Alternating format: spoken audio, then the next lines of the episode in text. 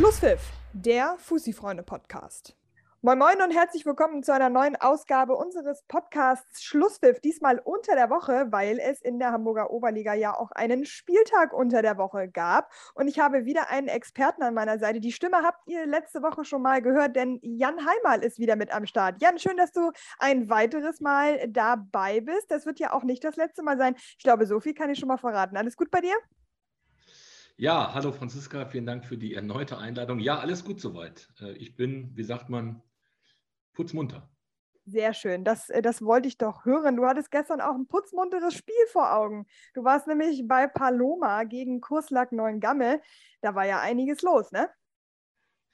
Ja, unterhaltsame Partie. Ähm, am Ergebnis kann man festmachen, dass sie vielleicht etwas einseitig war, aber durchaus sehr unterhaltsam und auch aufschlussreich, das muss ich schon sagen. Ja. Aufschlussreich inwiefern? Dass ähm, äh, der ein oder andere, der es schon ein bisschen prognostiziert hat, dass äh, die, die, Gäste aus Koslak ähm, dieses Jahr ein paar Probleme bekommen könnten in Richtung unteres Tabellendrittel, in Richtung Klassenerhalt, sich definitiv bestätigen. Ich meine, das Ergebnis spricht für sich. 6 zu 1 hat Paloma gegen Kurslack gewonnen. Das ist recht deutlich. Woran machst du das abgesehen vom Ergebnis fest? Zum einen natürlich auch, ähm, muss man ganz offen sagen, nach dem großen Umbruch ein erheblicher Qualitätsverlust, also an die, ich sag mal, Spielkultur und auch äh, individuelle Qualität, die in, in den letzten zwei, drei Jahren auf dem Platz war. Ähm, an die ist gar nicht mehr zu denken. Es sind viele junge Akteure dabei, die in Anführungsstrichen ähm, jetzt von jetzt auf gleich, gerade aus der Jugend kommen, teilweise performen müssen. Und das natürlich schon eine hohe Erwartungshaltung ist, Dennoch muss man natürlich aber auch, glaube ich, so ein bisschen das Umfeld, ich sag mal so ein bisschen ausbremsen, dass, ähm, dass man einfach auch ein bisschen realistischer unterwegs ist.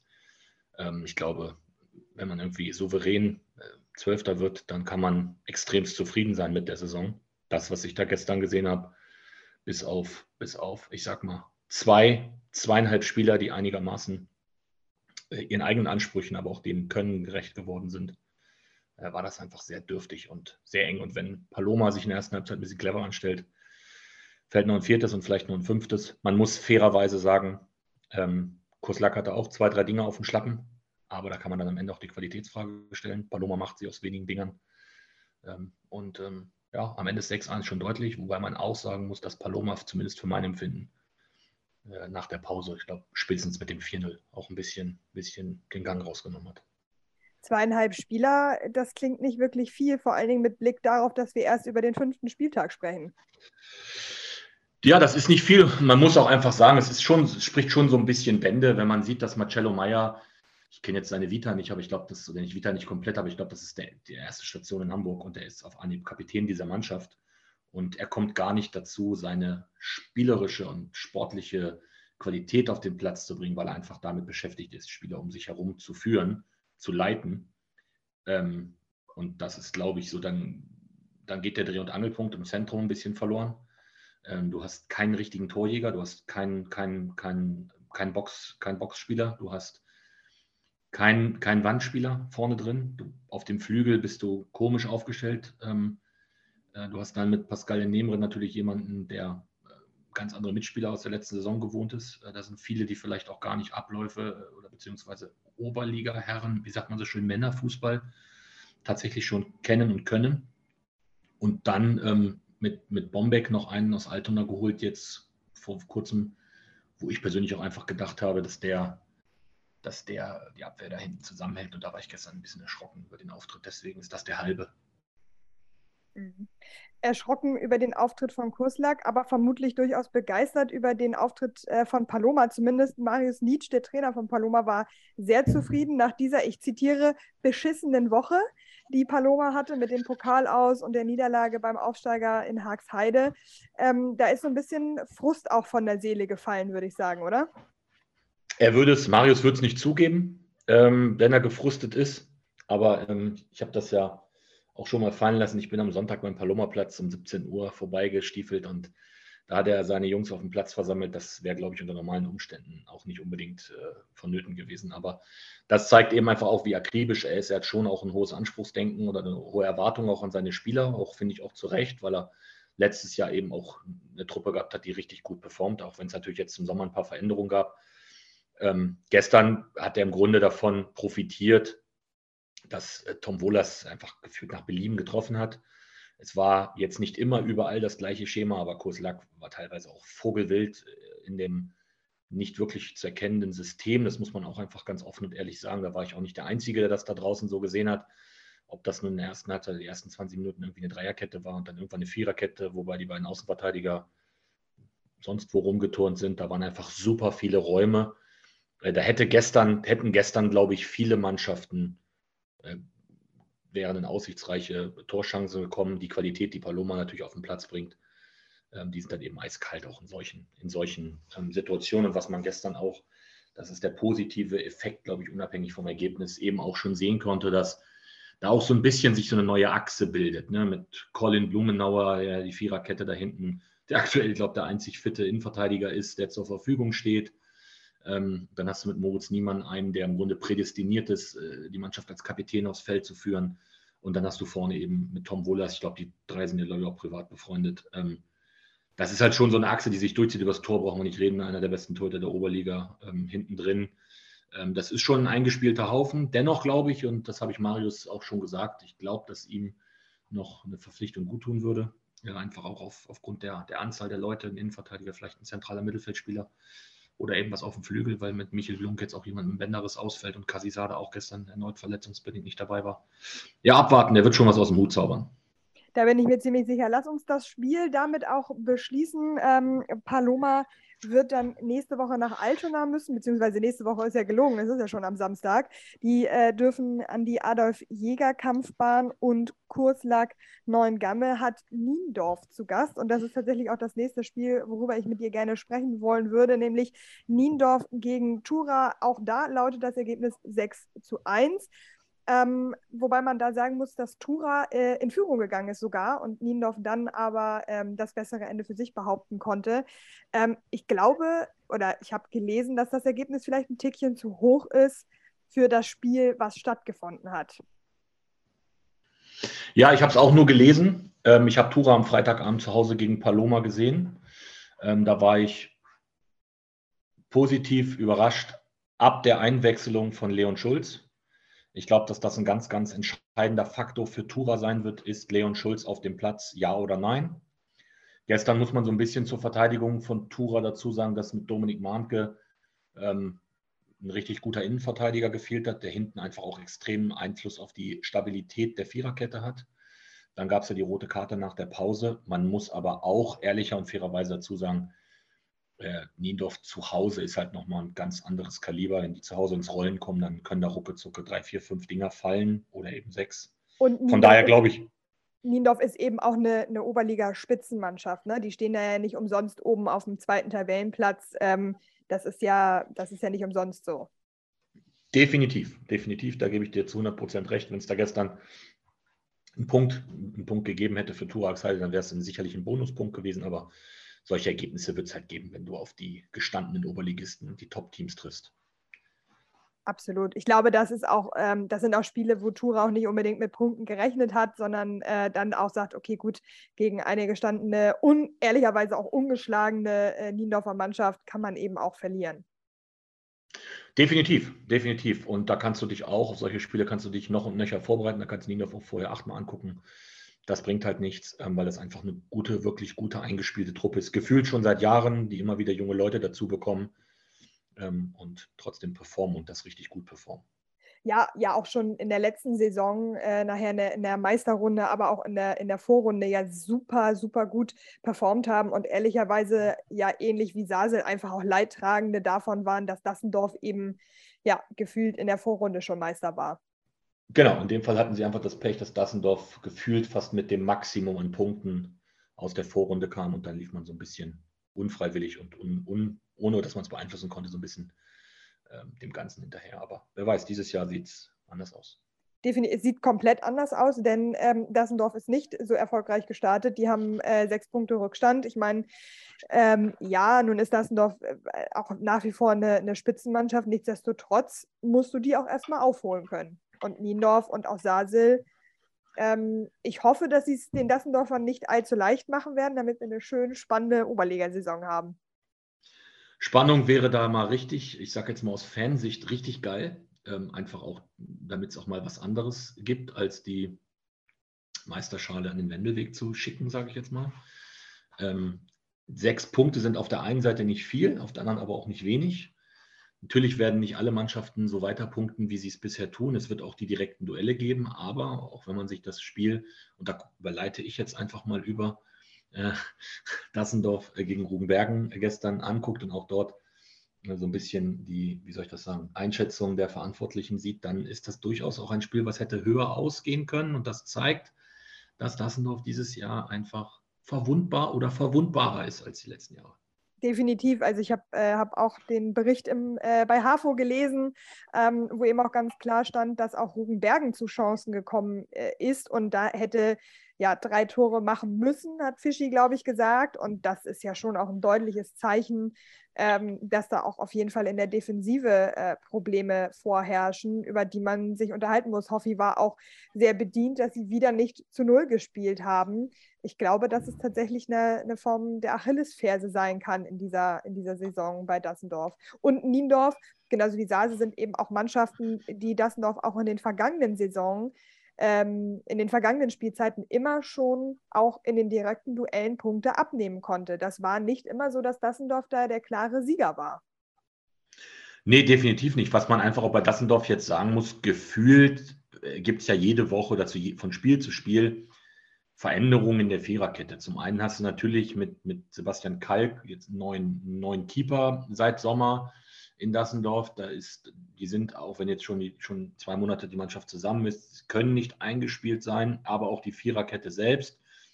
Position, positionell ähm, von links nach rechts durch, verändert sich immer mal wieder.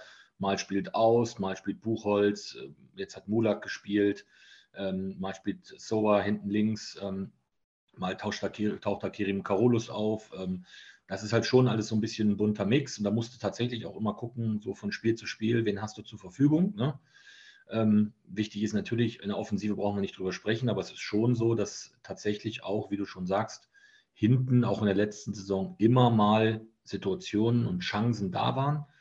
Ähm, gute Situationen, wenn du dann eiskalt bist und kannst gut verteidigen, dann kannst du auch mal eine 0 zu 1 oder ein 1 zu 0 aus deiner Sicht über die Runden bringen gegen Dassendorf. Ne? Denn es ist dann auch für viele, so muss man ja auch ganz offen ehrlich sein, für viele Oberligaspieler ist es dann auch ein Highlight, wenn du gegen, gegen Leute wie, wie Harnik oder auch wie Manjo spielst. Äh, da kommen nochmal ein paar Prozente dazu. Äh, Gerade auch wenn du an so Duelle bei Süderelbe oder so denkst, wo dann Freitagabends da der Kiespark brennt, äh, wenn da die Dassendorfer Stars auflaufen, da will halt jeder irgendwie gewinnen. Und das wird jetzt im Laufe der Saison, wenn die anderen Mannschaften auch sehen, dass, dass jeder irgendwie ein Tor erzielt oder mal drei Punkte holt, gegen Dassendorf, das wird die anderen noch anstacheln und auch ja, wird für Spannung sorgen. Also ähm, ich bin da wirklich, ich bin da wirklich äh, gespannt, was da kommt in den nächsten Wochen.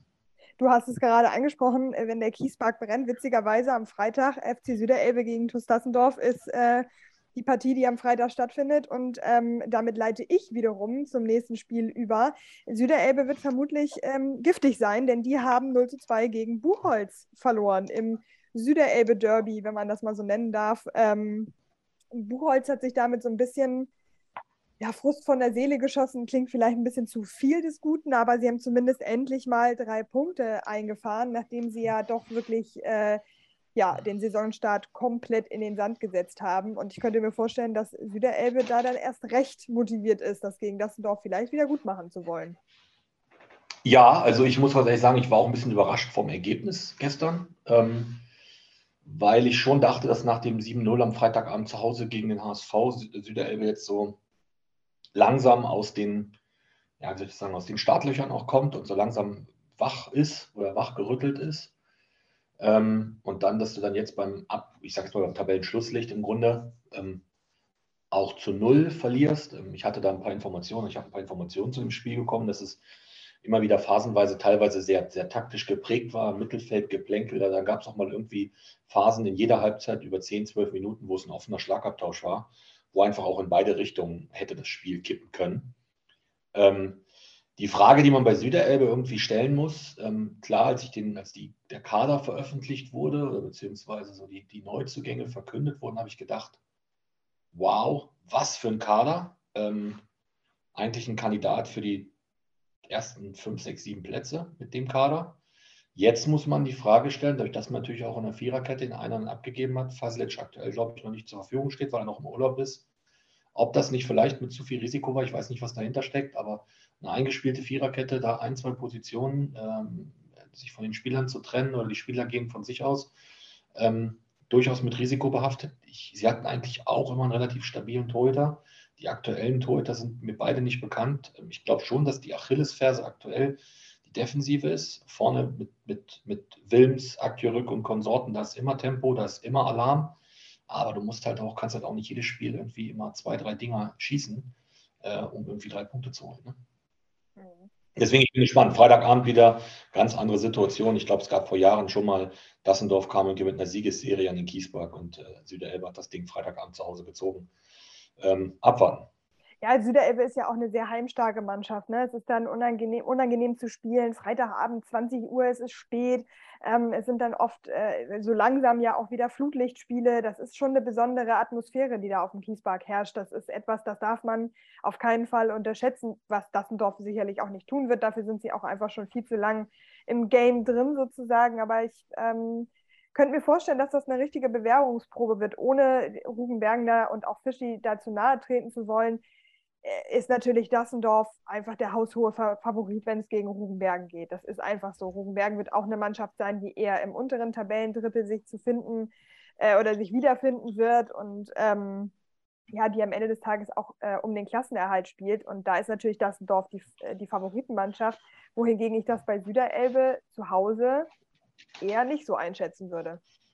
Nee, und man darf auch die Anfahrt nicht vergessen. Das ist auch, glaube ich, etwas, was entschuldige die Formulierung, aber viele Mannschaften auch wirklich abfuckt, ist einfach dieses Gegucke da, Freitagabend darunter. Ähm, da fährst du ja, wenn du um da fährst du ja, wenn du um 18.30 Uhr vor Ort sein willst, dann musst du ja schon fast um 16 Uhr losfahren. Ich habe da selbst mal so ein Erlebnis gehabt ähm, beim Auswärtsspiel. Ja, das ist, ist unangenehm. Ähm, trotzdem hat es seinen Flair. Es gehört zur Hamburger Oberliga dazu, dass du auf jeder Anlage irgendwie einen besonderen, ein kleines Highlight hast. Und bei Süddeutschland ist einfach was man bei Süderelbe sagen muss, ist auch Hamburger Stadtgebiet, ne?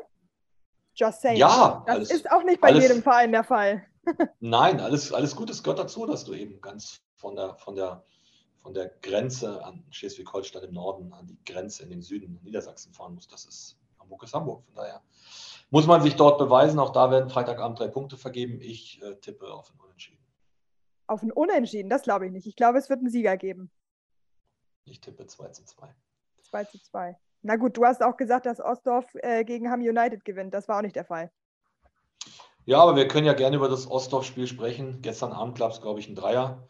Ja, ich habe Philipp Obloch noch, wann habe ich, hab ich Philipp geschrieben? Ich glaube am Sonntag, äh, dass, dass ich hoffe, dass er sich da nicht zu doll von runterziehen lässt und bald der Befreiungsschlag kommt. Ähm, und äh, ja, dann musste ich gestern Abend gleich nachlegen und musste sagen, ich kann dir jetzt vor dem Spiel jedes Mal so nach dem Motto eine WhatsApp schicken, dann funktioniert das. Ja. Also äh, Ostdorf hat jetzt endlich gepunktet, dreifach. Ja, sie haben äh, 1-0 gegen Türkei gewonnen. Findest du, dass das ein Befreiungsschlag ist? Rein vom Ergebnis her klingt es ja erstmal nicht so. Nein, Befreiungsschlag ist da sicherlich viel zu übertrieben. Es ist ein 1 zu 0, das kann auch eklig, dreckig erzielt worden sein. Ich habe es nicht gesehen. Klar wäre ein 5 zu 0 ein Befreiungsschlag gewesen, aber du musst halt auch gucken, was dann jetzt danach kommt. Ostdorf spielt Freitagabend äh, zu Hause gegen Sasel. Ähm, das ist jetzt tendenziell eher kein Spiel, wo du mit Punkten rechnen kannst. Deswegen hat das jetzt gut getan, ähm, auch einfach in den Köpfen, in den Köpfen der Jungs, auch in den Köpfen des, der Trainer, des Trainerteams, ähm, auch im Umfeld. Und wer weiß, und das, es gibt immer wieder Überraschungen, wenn man sich diese Ergebnisse in den letzten zwei, drei Wochen, in den ersten Spieltagen anschaut, wer weiß, was Freitagabend am Blomkamp passiert. Vielleicht zaubert man Jeremy wacht da wieder aus dem Hut und der schweißt eine ein und es wird eine eklige Partie. Ähm, keine Ahnung, mich freut es für Philipp, weil er ein guter Typ ist und weil er, glaube ich, auch ein richtig guter Trainer ist, dass er gepunktet hat. Und auch wenn es natürlich nach dem Umbruch im Sommer oder nach den vielen personellen Veränderungen klar war, dass das jetzt nicht so weitergeht, wie es letzte Saison war, freut es mich, wenn er drei Punkte äh, zu Hause holt, äh, beziehungsweise auswärts geholt hat und sich gerade unter der Woche die Fahrerei dann auch ein bisschen lohnt es ist ja auch klar, dass es nicht für jede Mannschaft so nahtlos gut weitergehen kann, wie es vielleicht in der letzten Saison war, zumal man ja auch sagen muss, dass ja auch schon in der, in der Abstiegsrunde bei Osttorf das so ein bisschen in Stottern geraten ist. Ich für meinen Teil glaube nicht, dass sie langfristig ganz unten drin stehen werden. Ich glaube, jetzt gegen Sase wird es nochmal ganz schwierige, schwierige Partie. Ich glaube, Sase wird sich da so schnell nicht den Schneid abkaufen lassen. Vor allen Dingen auch, da kommen wir gleich noch zu, wenn man jetzt das Spiel von gestern von Sase nochmal betrachtet. Ähm, aber ich glaube, für Ostdorf war das jetzt schon ähm, ja, wichtig, auch für die Mentalität zu sagen, hey, wir können gewinnen und ähm, ein Satz dazu noch und dann gebe ich die 5 Euro gebe ich auch gerne ins Phrasenschwein. Lieber fünfmal 1 zu 0 gewinnen als einmal 5 zu 0 gewinnen. So, richtig, absolut richtig. Kommen wir doch dann äh, direkt zum nächsten Spiel, das da lautet TSV Sasel gegen Altona 93, 4 zu 2, wobei man sagen muss, dass Altona zweimal in Führung gegangen ist, ähm, 1 zu 0 geführt und auch 2 zu, 0, äh, 2 zu 1 geführt. Und äh, am Ende gehen sie aber trotzdem nicht als Sieger vom Platz. Ähm, hat Altona so ein bisschen das Siegen verlernt? Ich würde vielleicht auch sagen, dass Altona die sogenannte Scheiße vielleicht auch am Fuß hat. Hast du Scheiße ich, am Schuh, ich, hast du Scheiße am Schuh. Ja, das ja, ist halt so. Ich meine, klar, wenn du also eine Führung in Sasel, äh, auch mit zwei Toren, die geht halt ruckezucke, kann die halt verloren gehen. Ne? Wenn die Jungs da anfangen äh, aufzuzocken, ähm, sei es was ich, Zankel, Türksic äh, und Konsorten, dann und die ins Rollen kommen, dann kannst du die halt ruckezucke Dinger fangen. Ne? Also ich war gestern überrascht über die zweimalige Führung. Ähm, ich habe aber, glaube ich, auch in der ersten Folge gesagt, dass äh, unser Prinz äh, da vorne bei Altona 93, glaube nochmal ein ganz anderer Stürmertyp ist, der die Oberliga bereichern wird. Das macht er jetzt, bestätigt er auch mit seinen Toren. Ich glaube, er hat jetzt sechsmal oder so in vier Spielen getroffen. Das ist ordentlich dafür, dass es ein, seine erste Station in der Oberliga Hamburg ist. Ähm, dennoch einfach glaube ich, dass Altona ähm, einfach ganz andere, in Anführungsstrichen, Problemchen hat. Das ist, ist einfach noch keine keine Mannschaft, da sind keine, da sind keine Abläufe vorhanden. Ähm, gefühlt fangen sie sich immer gegen Tore. Ähm, und gut, das über die Qualität von, von äh, Dannys Truppe äh, brauchen wir nicht sprechen. Äh, gestern waren alle Mann da, äh, Deran Türksic auch noch da, trifft dreifach. Ähm, ja. ja, ich glaube, ich, also ich glaube, Danny Zanke ist da immer noch so ein bisschen zurückhaltend ähm, und will das nicht so nicht so aufkommen lassen. Aber ich habe da ja auch in der letzten Folge mit Niklas Heiden drüber gesprochen und ich glaube, wir sind uns da auch einig, Sasil ist ein ganz klarer Meisterfavorit. Also die werden da oben um den Pott mitspielen. Da brauchen wir, äh, brauchen wir auch nicht um den heißen Brei herumreden. Ja, definitiv. Wenn man Danny und auch Finn Appel drauf anspricht, dann lenken sie immer ab und, und wollen ja immer andere Teams hochjubeln. Sie jubeln ja Paloma immer hoch. Ähm, aber es ist definitiv so, dass das ein Meisterschaftskandidat ist ich würde sagen, mit Niendorf zusammen, wobei ich aktuell Sasel aufgrund der letzten Jahre einfach extremst konstant, eine konstante Entwicklung, eine richtig gute Entwicklung, ähm, ein ruhiges Umfeld. Ähm, sie machen da so ein bisschen, kochen ihr eigenes Süppchen da am Parkweg und ähm, punkten konstant und das werden sie vermutlich auch in den nächsten Wochen tun. Ja, und wenn du die Punkte erstmal eingesammelt hast und kommst als Truppe in so einen Flow, dann werfen dich auch mal Niederlagen nicht um. Und äh, ich glaube aber schon, dass Danny da auch so die Zügel dann auch anzieht, wenn ihm Dinge nicht gefallen. Man merkt ja auch nach jedem Spiel, dass er eigentlich gefühlt nicht zufrieden ist mit, mit, mit gewissen Dingen. Ähm, ich glaube, das, das, ist aber auch, auch aus. ich wollte gerade sagen, das ist ja auch so ein Stück weit sein Geheimnis und ein, ein Satz dazwischen geworfen, weil du gerade sagtest, dann schmeißen einen auch so Niederlagen nicht um. Ich glaube, dass alleine schon jetzt im Spiel gestern dieser zweimalige Rückstand, auch da zurückzukommen und zu sagen, nee, wir stecken jetzt hier nicht auf, sondern wir machen weiter und wir kommen zu unseren Toren und wir spielen uns unsere Chance raus. Ähm, das ist schon auch eine Qualität, die du erstmal mitbringen musst, die du dir aber auch über Jahre erarbeiten musst. Definitiv und das kotzt die Mannschaft mit Sicherheit auch an, dass sie da äh, zwei Gegentore gefangen haben und sie wollen das dann mit Sicherheit am Freitagabend auch wieder anders aussehen lassen. Und ähm, ja, also bei Sasel bin ich ganz entspannt. Das ist, äh, das ist sicherlich der aussichtsreichste äh, Titelaspirant ähm, in der aktuellen Konstellation, aber eben auch, darfst auch äh, Niendorf nicht vergessen und wer da ganz klammheimlich noch rumklettert, das sind unsere Freunde vom Loki, ne? Ja, ähm, definitiv. Sie haben ja ähm, auch gegen Cordy gewonnen. Das musst du auch erstmal machen als Aufsteiger. Kommen wir gleich noch zu. Ein letzter Satz noch zu Sase. Ähm, ich finde, sie sind auch dran. Also ich finde, die Arbeit der letzten Jahre, wo sie immer konstant oben mit dabei waren, wo sie immer Dassendorf auch gefährlich geworden sind, aber eben oft auch das Pech hatten, dass Dassendorf nun mal einfach in einer eigenen Sphäre unterwegs war. Ich finde, sie sind jetzt auch dran. Und ich äh, bin, ich hoffe, dass, dass, das ein äh, spannender Drei- oder Vierkampf bleibt. Gebe ich, dir, gebe ich dir recht, dass sie dran bin. Ich bin mir nicht ganz sicher, ob es Dannys neunte oder zehnte Saison ist.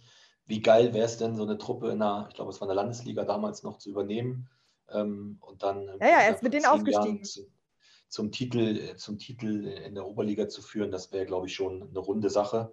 Hoffen wir nur, dass er dann nicht auf Gedanken kommt, irgendwie aufzuhören, sondern weitermacht.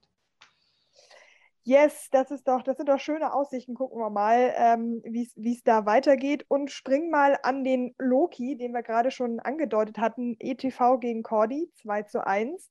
Äh, ich habe es gerade schon gesagt. Das ist äh, ein Ausrufezeichen, nachdem sie gegen Tornisch nur in Anführungsstrichen 1-1 gespielt haben zu Hause. Jetzt zu Hause gegen Cordy gewonnen. Am Freitag geht es dann zum Nachbarduell zum SC Victoria direkt nebenan. Ähm, spannende Spiele ich finde, das spricht eindeutig für den ETV zu sagen, komm, das nächste Spiel und wir gewinnen jetzt einfach wieder gegen Cordy. Das ist ja nun auch, äh, naja, wir wissen ja, dass sie durchaus stark sein können. Ja, das muss man, man muss jetzt schon sagen, wenn man sich das Auftaktprogramm vom ETV anguckt, Dassendorf und Cordy äh, schon weg. Ähm, wir haben jetzt den vierten Spieltag. Ähm, den fünften. Das ist schon nicht, ja, ja, also es sind jetzt vier Spieltage absolviert. Äh, oder vier Spiele absolviert für den ETV. Sie hatten ja, glaube ich, in einem Spiel, an einem Wochenende spielfrei. Wir hatten das am Dassendorf und Cordy weg. Ähm, das ist dann schon nicht schlecht, wenn du da mit zehn Punkten rausgehst. Ähm, Ungeschlagen auch, ne? Das muss man ja sagen. Und, genau. Kommen ja auch noch dazu. Ja, bist du ja, also bist du ja bei zehn Punkten aus vier Spielen, bist du ja ungeschlagen. Ne? Man kann es ja trotzdem nochmal erwähnen, ne? Ja, genau. Ja, ähm, nee, ich glaube schon. Man hat ja auch jetzt noch äh, Michael Ickwill verpflichtet äh, von, von Eintracht Norderstedt, der auch gestern direkt in der Startelf stand und auch getroffen hat. Ähm, das ist halt schon, äh, man hat jetzt andere, in Anführungsstrichen, Möglichkeiten. Das meine ich jetzt gar nicht irgendwie auf finanzielle Dinge bezogen, sondern man ist einfach jetzt eine ganz andere Adresse auch. Man wird noch ganz anders wahrgenommen. Man weckt Interesse. Ich meine, ich das gelesen habe, ich glaube, gestern waren 500 Zuschauer da. Er finde ich am Dienstagabend schon echt ein Brett. Ähm, Cordy ist jetzt auch kein, äh, kein Kanonenfutter, definitiv nicht. Ähm, man hört über Cordy aktuell sehr, sehr viel Positives, auch gerade was die Arbeit von Stefan Gerke anbelangt. Man ich meine, Cordy hat, Cordy hat Dassendorf aus dem Pokal gekickt, ne? Ja, richtig, richtig, definitiv. Ähm, und vielleicht erinnerst du dich, da hatte ich es, glaube ich, auch leicht angekündigt, dass es eine Überraschung geben wird am Wendelweg. Äh, solltest du vielleicht nochmal die erste Folge nochmal an, an, anhören. Ich ähm, nee, Spaß das. beiseite. Spaß beiseite. Ähm, ja, natürlich, äh, aber es ist halt am Lokamp, äh, am, am, am, am, Loki ist es halt einfach was anderes. Es ist definitiv was anderes dort. Die Truppe ist, die kann jeden schlagen. Und ähm, klar war Tornisch jetzt so ein kleiner Dämpfer, die hat man vielleicht auch ein bisschen unterschätzt. Da wird aber einfach auch von Tornisch seitdem ganz anderer Fußball gespielt. Ähm, und äh, ja, ich bin gespannt, wo die Reise dahin geht. Also ich traue dem ETV da sehr, sehr viel zu. Vielleicht ist das ja äh, die vierte Mannschaft im Vierkampf um die Hamburger Meisterschaft. Wer weiß. Ich würde, ich würde Stand jetzt sagen, es ist eine von 19 Mannschaften im Kampf um die Hamburger Meisterschaft. Okay. Spielverderber. Ich kann mir nicht vorstellen, dass äh, Buchholz 08 um die Meisterschaft kämpft. Man soll niemals nie sagen. Okay, wenn, wenn, du, wenn du das so sagst, dann lassen wir das jetzt einfach mal so stehen und kommen zum letzten Spiel was wir noch besprechen dürfen, nämlich Tornisch gegen Ham United. Das ist 0 zu 0 ausgegangen. Endlich mal eine Partie ohne Tore. Ja, soll es ja auch geben. Ähm, gibt ja genug Partien, wo aktuell sehr, sehr viele Tore fallen. Ja, ich habe ähm, manchmal ein bisschen Sorge um die Defensive der Hamburger Oberliga, wenn ich mir so die, das also 7-0 Süderelbe gegen HSV 3, 6-1 Niendorf gegen Tura, 6-1 Paloma ähm, Buchholz hat schon 17 Gegentore. Äh, hier Kurslack habe ich auch gesehen, 15 Gegentore, Altona 12, Haxheide auch 12. Da ist schon äh, einiges los. Süderelbe 14. Ähm, das sind schon ein paar Tore gefallen. Ja, da klingelt es gewaltig bei vielen Teams. Ähm, zeigt aber auch so ein bisschen, dass viel mehr Mannschaften immer so ein bisschen mehr den Offensivmodus schalten und die Defensive vernachlässigen und da einfach auch weniger vielleicht das Augenmerk drauf nehmen. Oder aber es deutlich bessere Stürmer als Verteidiger gibt äh, in der Oberliga Hamburg. Von daher. Ja, ja ist natürlich ähm, ärgerlich aus Hamm-Sicht, wenn du den weiten Weg unter der Woche nach Tornisch fährst und nur einen Punkt holst. Ähm, auf der anderen Seite kannst du aber auch sagen, aus Hamm-Sicht fünf Spiele, neun Punkte, ungeschlagen. Nach wie vor kannst du zufrieden mit sein. Wenn du dann jetzt am äh, Wochenende Freitagabend Türkei hast, ist ein Duell auf Augenhöhe, kannst du vielleicht die nächsten Dreier nachlegen. Ähm, und aus Tornesch Sicht, die ja nun einfach mal auch das, das ein bisschen das Hauptaugenmerk auf den Heimspielen haben, weil es einfach ein, ein ganz anderes Ambiente, ganz andere Umstände sind, wird sich vielleicht darüber ärgern, dass man ähm, gerade Hamm auch mit einer weiten Anreise gefühlt ähm, dann auf dem Dienstagabend äh, nicht mehr als einen Punkt abknüpft. Ne? Ich bin gespannt auf das Spiel ähm, Ham United gegen Türkei, Tabellennachbarn. Ähm, Ham auf Platz 6, Türkei auf Platz 7 als Aufsteiger.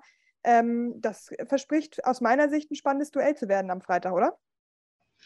Ja, definitiv. Ähm, und was einfach auch dann interessant ist, wer von beiden Teams dann auch dafür sorgt, dass man nach fünf, sechs Spieltagen dann auch sagen kann, ich bin schon im zweistelligen Bereich mit meiner Punktzahl. Das ist dann definitiv auch, hatte ich, sage ich ganz offen, bei beiden Mannschaften nicht erwartet.